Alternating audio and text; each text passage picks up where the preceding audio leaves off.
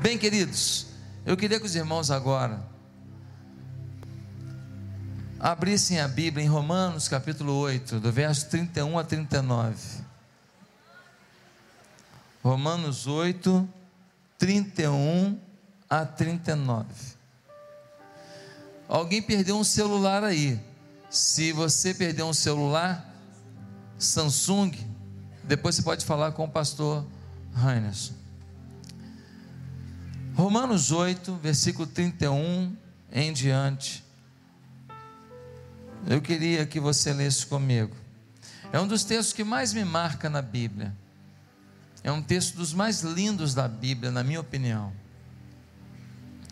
Diz assim a palavra de Deus. Romanos 8, 31 a 39. Que diremos, pois, diante destas coisas? Se Deus é por nós, quem será contra nós? Aquele que não poupou seu próprio filho, mas o entregou por todos nós, como não nos dará juntamente com ele e de graça todas as coisas? Quem fará alguma acusação contra os escolhidos de Deus? É Deus quem os justifica. Quem os condenará?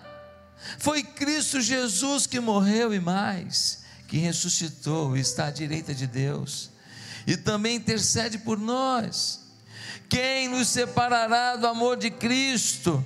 Será a tribulação, ou angústia, ou a perseguição, ou fome, ou nudez, ou perigo, ou espada, como está escrito por amor de ti, enfrentamos a morte todos os dias. Somos considerados como ovelhas destinadas ao matadouro. Mas em todas estas coisas, somos mais que vencedores por meio daquele que nos amou.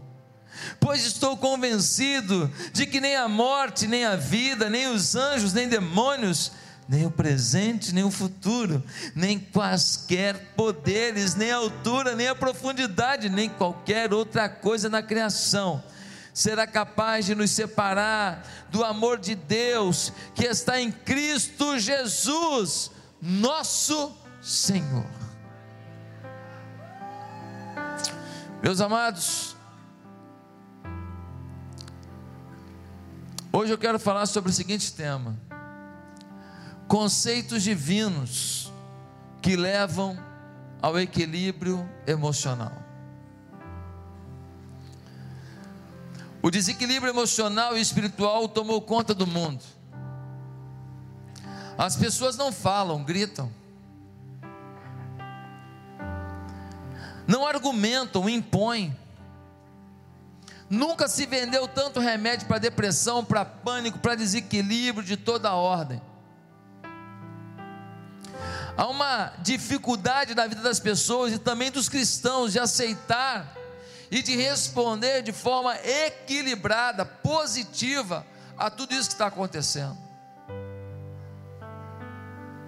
Nós estamos vendo um momento em que as reações emocionais das pessoas resultam da forma como vemos a vida e os acontecimentos e como nós os vemos de forma muito ruim, muito triste, nós temos reagido de forma muito ruim, muito triste.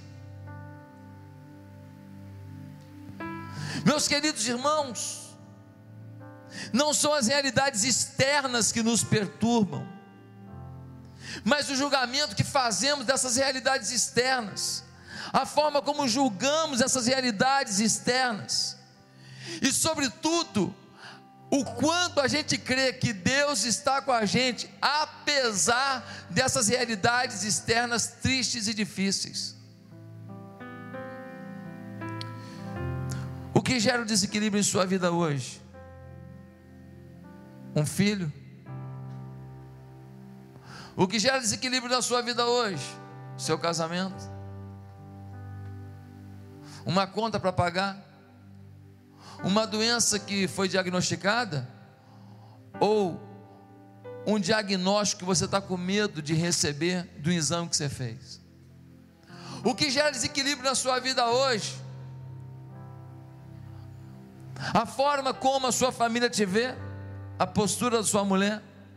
Uma conta que você fez lá atrás e que a data do pagamento está chegando? Será que o fato de sermos cristãos, que pelo fato de sermos cristãos, não deveríamos passar por essas situações difíceis? Será que o fato de buscarmos a Deus faz de nós pessoas isentas de passar por essas dores e lutas da vida?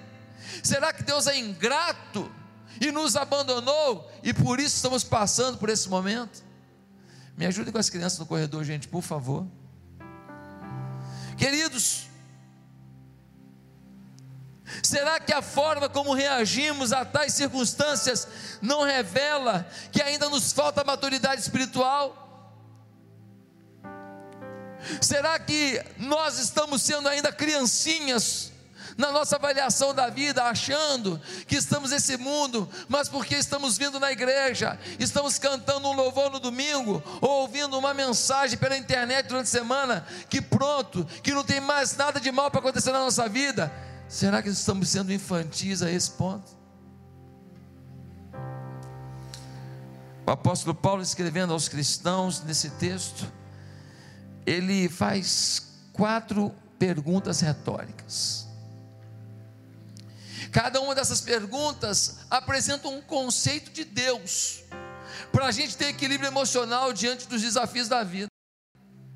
Cada uma dessas perguntas nos ajuda a entender como agir diante das dores e lutas que se apresentam e que nós não temos como fugir delas, queira ou não queira, elas virão.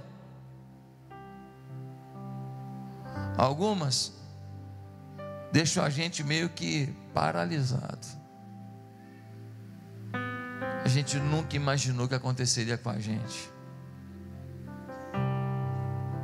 Queridos, essas perguntas são feitas por nós em vários momentos, nós mesmos fazendo essas perguntas.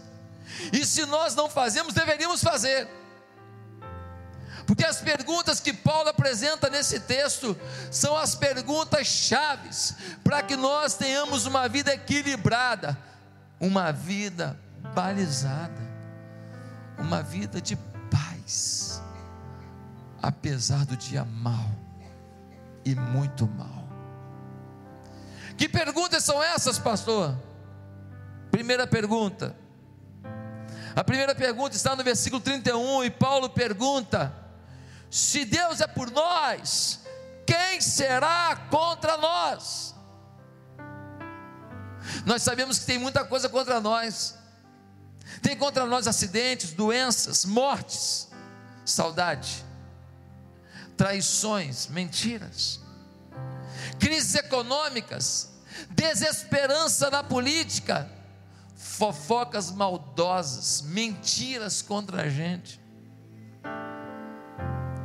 são inimigos, e Paulo está dizendo que estas coisas não vão acontecer conosco, não, ele não está dizendo isso, não, ele está dizendo pode acontecer sim.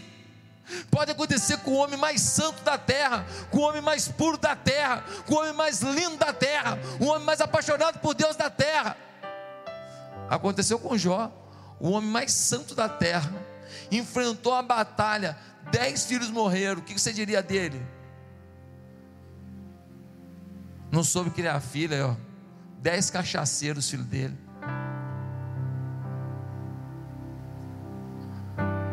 O homem mais santo da terra perdeu toda a riqueza dele num dia. Aí, ó, você ia dizer o quê? Aí, ó, pecador demais. Deus está cobrando dele. Pegou a doença da ponta da cabeça até o pé. Você diria o quê? Irresponsável com a saúde não se cuidou. Temos julgamento para todas as pessoas, só não temos para a gente. Aconteceram e acontecem com todos os santos de Deus. Podemos sofrer frustrações como um divórcio, a angústia de uma demissão, a desilusão de um amigo que nos traiu e contou o nosso segredo.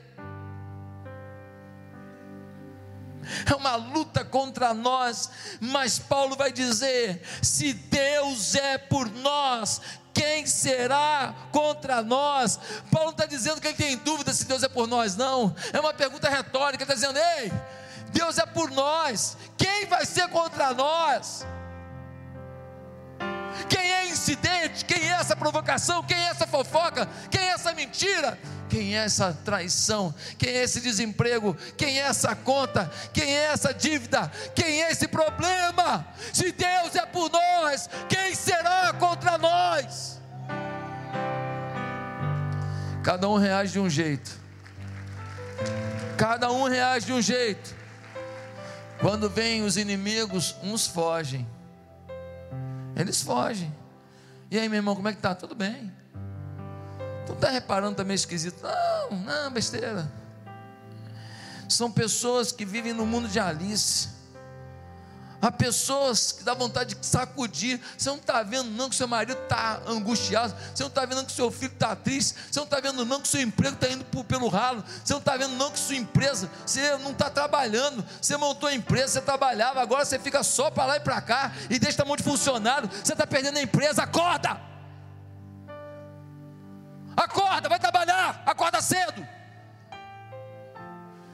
Chega às seis horas da manhã verifica o que fizeram. Acorda. Outros não fogem, se vitimizam.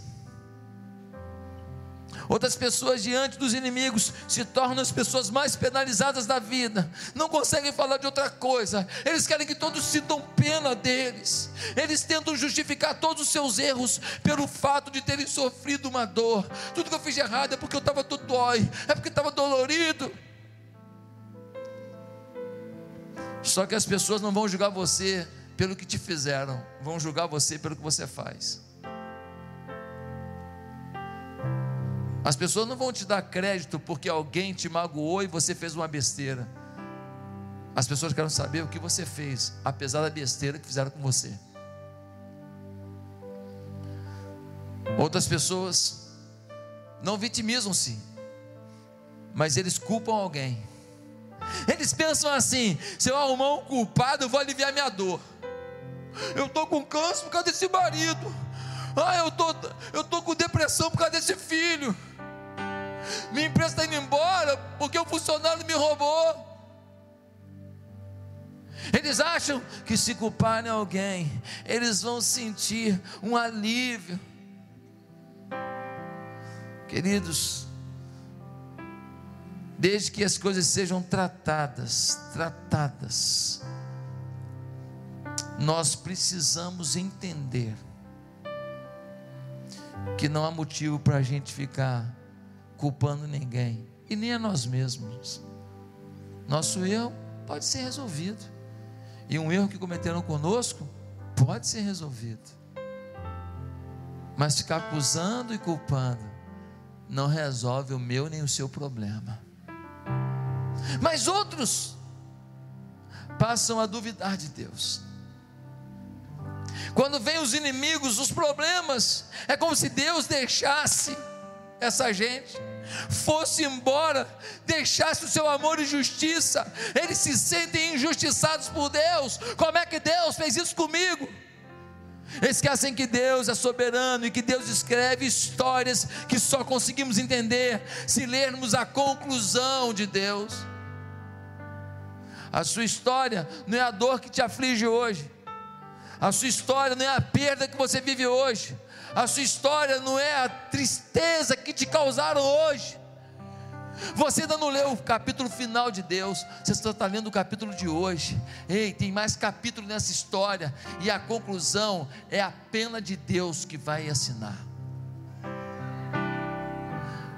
Paulo está dizendo: ei, se Deus é por nós, quem será contra nós? Paulo está convicto de que em Deus ele pode tudo. Segunda pergunta. A segunda pergunta de Paulo é, no versículo 32: Aquele que não poupou o seu próprio filho, antes por todos nós o entregou, porventura não nos dará graciosamente com Ele todas as coisas? Paulo está dizendo: ei, se Deus deu o seu melhor, o seu filho por nós, por que, que a gente vai duvidar de que Ele vai dar para a gente uma coisa maravilhosa? Porque se Ele deu o melhor dele para a gente, nós vamos duvidar de que Ele vai agir na nossa história e vai colocar na nossa caminhada aquilo que nós necessitamos. A ansiedade é um dos grandes males que nos afligem nesse tempo. Porém, quando nós estamos achando que estamos perdendo alguma coisa, Paulo nos convida a perguntar: se na cruz ele deu o melhor, por que o medo de perder algo? Deus sempre dá o melhor. Deus sempre tem o melhor. Talvez não tenha o sonho que você almeja. Talvez não tenha o momento que você quer. Talvez não tenha do jeito que você gostaria. Mas se ele deu o filho dele por você, o melhor dele, nós temos que entender que Deus vai nos dar tudo que precisamos, que é inferior ao que ele já nos deu. Será que confiamos que ele nos dará tudo que precisamos? Eu não estou falando dele te dar tudo que você quer, não. Porque Deus não tem compromisso com as suas vaidades. Uma pessoa falou para mim, pastor, olha para mim, porque eu estou querendo comprar um carro. É mesmo? Qual o carro que você estava pensando? Ela falou assim: Eu queria uma X6. Mas que carro que você tem hoje? Um carro ainda não, BRT. Pô, tu quer um salto forte, meu irmão. Tá com mais fé que eu. Nossa! O outro vai falar assim: não, pastor, serve um Jaguar. Pode ser um Porschezinho, uma Ferrari, quem sabe. Meus amados irmãos, Deus não tem compromisso com o seu sonho, mas tem com a sua necessidade. Deus pode até realizar o teu sonho, mas uma coisa eu te garanto: enquanto ele não se realiza, tua necessidade será suprida, porque Deus é fiel. Se Ele deu o filho dele, o que, Ele não vai te dar? O que você precisa. A moça fala, pastor, ora por mim, porque eu estou querendo um esposo. Ah, você quer um esposo? É, pastor. Falei, mas com tanto rapaz bacana na igreja, uns rapazes legais e tudo. Ah, pastor, não tem nada do jeito que Deus me falou em sonho. Ah, mas como que Deus te falou em sonho? Ah, pastor, ele é alto, forte, muito bem empregado.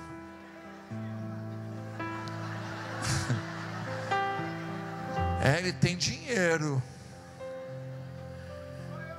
E a cara. Mas pode ser. E a cara, pastor, ele era bem parecido com Brad Pitt. Falei, quanto tempo Deus te deu esse sonho aí? Já tem uns quatro anos. Falei, minha filha, se em quatro meses o sonho não realizar, e tu não casar logo com quem aparecer, tu vai acabar casando com Tiririca. Fica com o sonho de Brad, Brad, Brad. Gente, quer tudo uma vez só deixa para as outras. Você quer tudo só para você, né? isso, isso, isso, isso, só para você, só você. Você é a única do mundo que quer. Ei, calma. A gente não se satisfaz com a provisão, mas queremos algo que os outros nos invejem. Tem muito homem aí que tem uma mulher parceira, mulher bonita, mulher está dando uma recalchutada legal ela está se cuidando, ela está indo lá, cabelo legal e tal, está avaliando botox, se é bom e tal. Aí o cara cresceu na vida com aquela mulher, teve três filhos e tal. Aí ele vai, aí ele fala: Não, mas tem umas mocinhas bonitinhas, estou apaixonado por mim, eu sou bom demais. Você é bom. Você é bom. você é muito bom. principalmente na sua conta. Você vai largar uma mulher por uma aventura?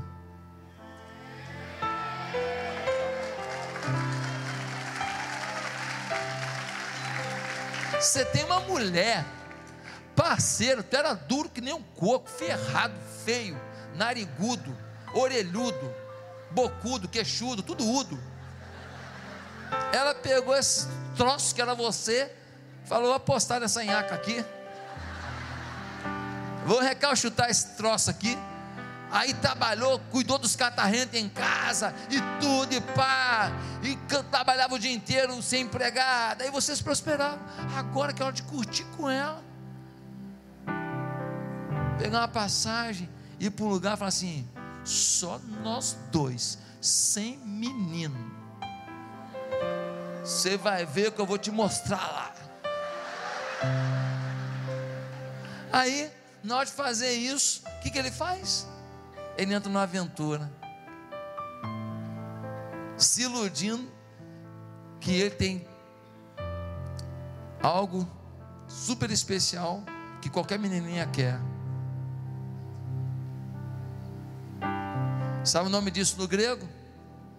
Jumentice. Não é sábio.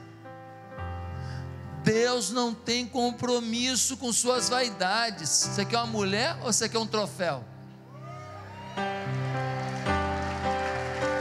Deus não tem compromisso com suas vaidades. Deus tem compromisso com você.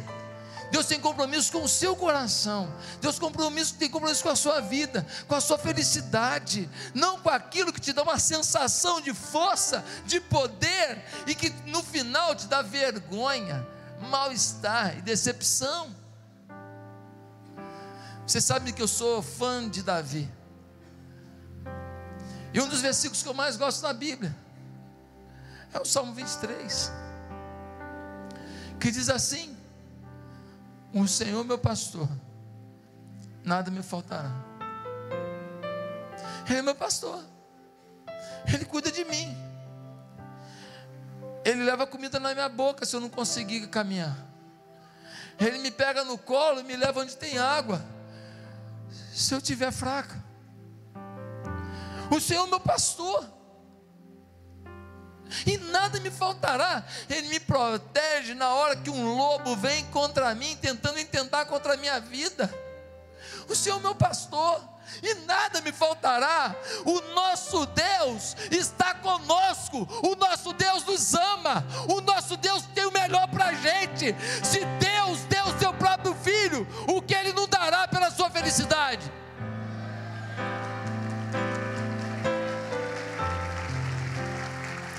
Terceira pergunta. Paulo pergunta no versículo 33: Quem intentará acusação contra os eleitos de Deus? Quem intentará acusação contra os eleitos de Deus? Nós somos constantemente afligidos pelos sentimentos de culpa. Nossa história traz acertos, é bem verdade, mas certamente traz coisas das quais, se não temos vergonha delas, deveríamos ter. Eu e você temos falas erradas, reações erradas, ações erradas, pensamentos errados, julgamentos errados na nossa história. E muitas vezes a gente se sente culpado. Uma pessoa normal se sente culpado. Eu fico assustado quando eu vejo alguém dizer assim: Eu não me arrependo de nada que eu fiz. Como não? Quanta arrogância! Eu não me arrependo de nada que eu fiz. Como não? Você acerta o tempo inteiro, você fala o certo o tempo inteiro, você age da maneira correta o tempo inteiro. Quem você pensa que é? Você está maluco? Você é gente como eu. Nós erramos sim. Temos que nos arrepender diante de Deus e diante das pessoas. Temos que pedir uma segunda chance.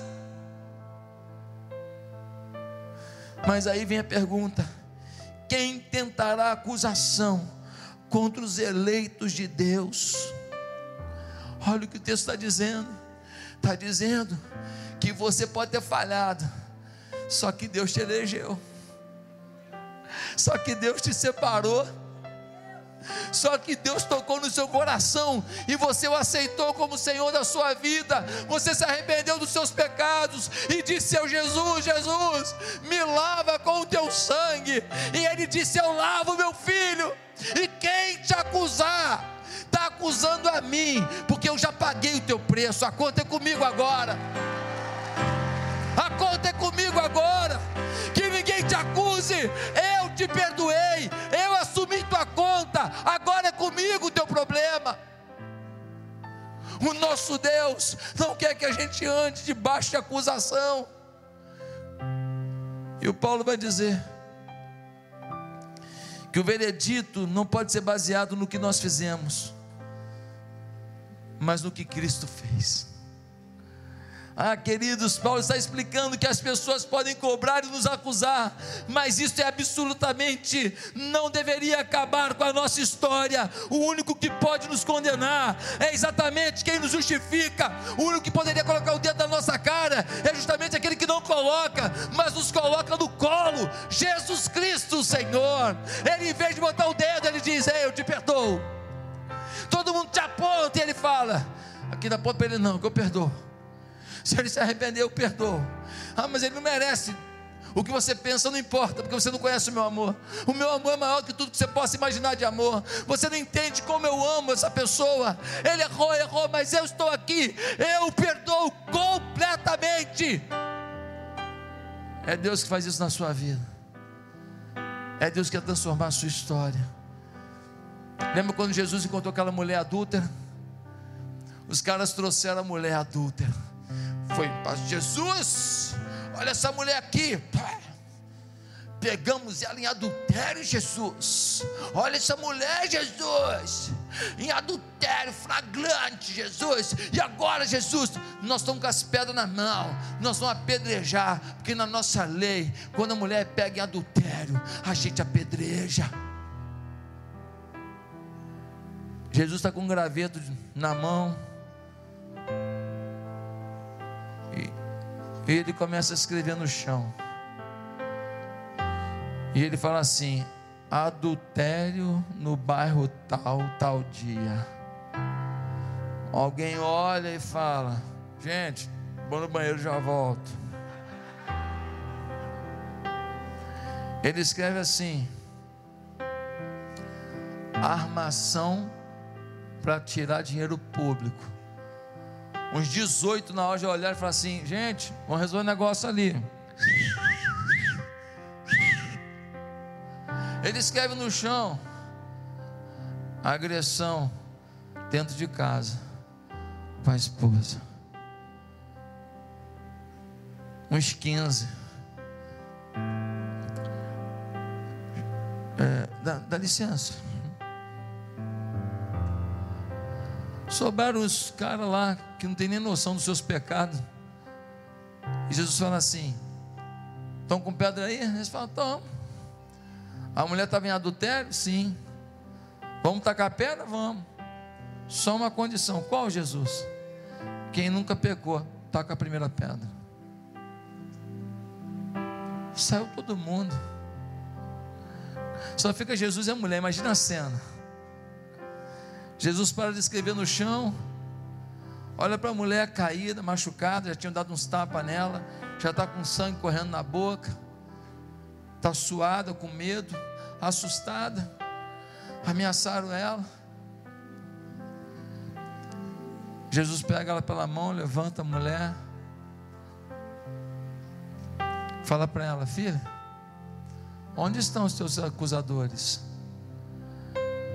Ela diz: eles se foram, Jesus. Jesus vira para ela e diz assim: para adúltera, nem eu te condeno, vá e não peques mais. Esse é Jesus. Esse é Jesus. Ele está pouco ligando para o tipo de pecado da tua vida. Ele está preocupado em saber como que ele vai te restaurar. Ele não tem classificação de pecado. Esse pecado é bonito, esse é feio. Esse é aceitável, esse não. Ó, oh, esse pecado é o pior de todos. Esse aqui até que é um pecadinho tranquilo. Esse é um pecado light. E esse é pecado diet. Não. Jesus fala: pecado é pecado. Todos têm consequência e todos matam. Matam a amizade, matam uma família, matam um sonho, matam a sua alegria. O pecado é a oportunidade que você dá do diabo entrar na sua vida. Pecado é comida de Satanás. E você precisa entender: quem tentar acusação contra os eleitos de Deus, Deus te elegeu, Deus te perdoa, e Deus está te dizendo: eu recomeço com você se você quiser agora. Mas tem uma última pergunta. A pergunta é: quem nos separará do amor de Cristo? Versículo 35. Quem nos separará do amor de Cristo? Aqui Paulo está falando das situações que podem nos fazer sentir que Deus se esqueceu de nós. Ele fala de tribulação, de angústia, de perseguição, de nudez, de perigo, de espada. Ele fala das coisas que ele viveu ele padeceu, ele sofreu, ele foi espancado, moído, náufrago, ele foi picado por cobra, ele foi espancado injustamente, ele sabe do que está falando. E ele fala assim: quem nos separará do amor de Cristo? Paulo está dizendo: as dores da minha vida não tiram de mim a convicção de que Deus me ama. As lutas da minha história não tiram de mim a convicção de que Deus me ama. As perdas que eu estou tendo,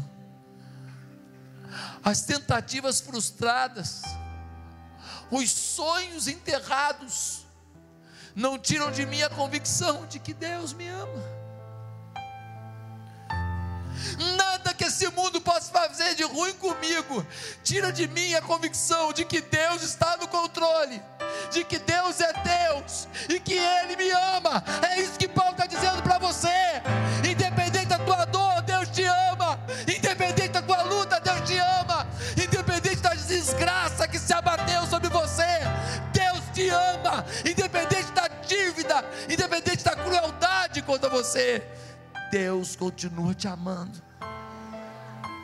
Deus te ama. Deus te ama. Ah, meus queridos, nossas respostas aos fatos não são determinadas por eles, mas pelo julgamento que fazemos deles. O fato em si não pode nos abalar, mas o julgamento que fazemos dele, esse acaba com a gente. Quando a gente diz, é, Deus esqueceu de mim Pastor, mas eu estou um ano e meio orando e nada. Eu estou um ano e meio orando todo dia por isso. Pastor, estou três anos orando por isso. Eu estou clamando e nada. Eu acho que Deus não me ouve. Paulo está dizendo: nem a demora, nada pode separar do amor de Cristo. Deixa eu te falar uma coisa nem o teu pecado te afasta do amor de Cristo. Você não é capaz de fazer um pecado tão feio, tão ruim, que Deus pode te amar. Ele pode me impedir as consequências desse pecado. Porque quando você peca, você semeou. E pode vir uma colheita que você não gostaria. Mas nem o seu pecado atrapalha um milésimo um centímetro, o que Deus tem de amor por você. O amor de Deus é incondicional, não é a sua atitude que determina o amor de Deus. A sua colheita é que é determinada pela sua atitude. Mas o amor de Deus continua o mesmo, querendo que você dê a volta por cima para semear certo e colher o melhor. Ah, meus queridos, Fazer tais perguntas não muda as circunstâncias, mas muda a forma como eu vejo as circunstâncias. Fazer essas perguntas não tiram da minha vida os problemas, mas me ajudam a lidar com os problemas, entendendo que nada me separará do amor de Cristo, entendendo que ninguém pode me acusar porque eu sou eleito de Deus, entendendo que aquele que não poupou seu próprio filho, antes se entregou por mim, não vai deixar faltar nada que eu precise, nenhuma necessidade deixará de ser suprida, entendendo que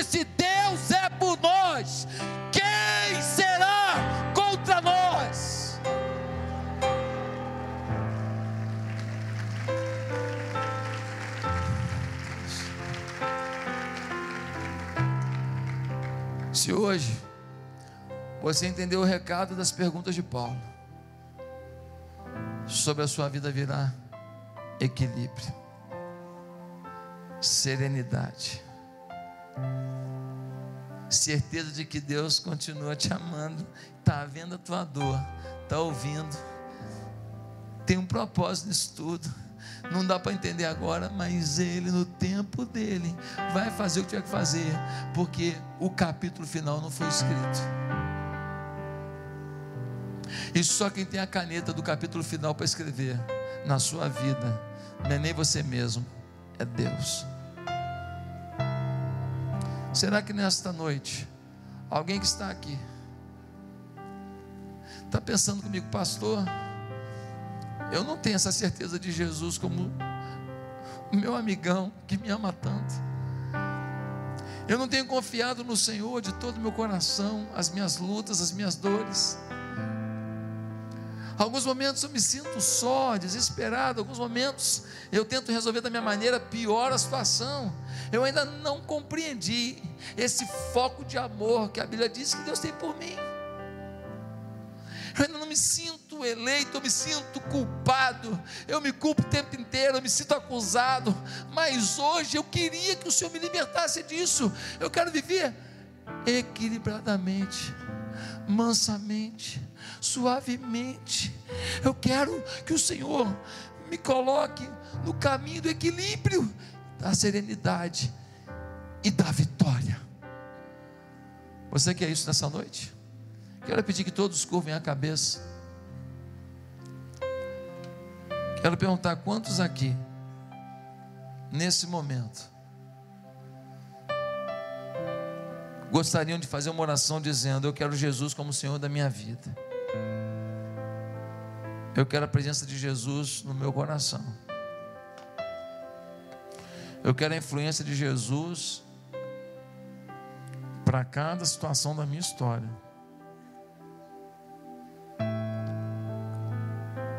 Se hoje você quer começar uma nova vida com Jesus, se hoje você quer começar um novo plano com Jesus, se hoje você quer se abraçar com Jesus e falar: Jesus, toma conta da minha vida, do meu futuro, dos meus planos, dos meus sonhos, de tudo que me envolve. A partir de hoje, quero ver um novo tempo contigo. Se você quer isso hoje, se você quer confiar totalmente no Senhor e quer pedir que Ele te ajude nisso, aonde você está, você vai fazer uma simples oração. Ninguém precisa ouvir. No seu coração você vai repetir uma oração. Ninguém precisa ouvir, tá? No seu coração. Repete comigo a sua oração se você quer começar uma nova vida com Jesus hoje. Diga assim: Santo Deus, eu me arrependo dos meus pecados. Eu reconheço que eu não tenho confiado no Senhor e vivido no Senhor como eu deveria. Eu reconheço que eu tenho sido bem desonesto com o Senhor. Mas hoje, essa palavra entrou na minha vida. E eu quero viver um novo tempo com o Senhor. Perdoa os meus pecados, Senhor. Muda a minha história, Senhor. Me enche com o teu poder, Senhor. Faz algo novo na minha vida. Escreve o meu nome no céu no livro da salvação. Pois é no nome de Jesus Cristo que eu oro. Amém.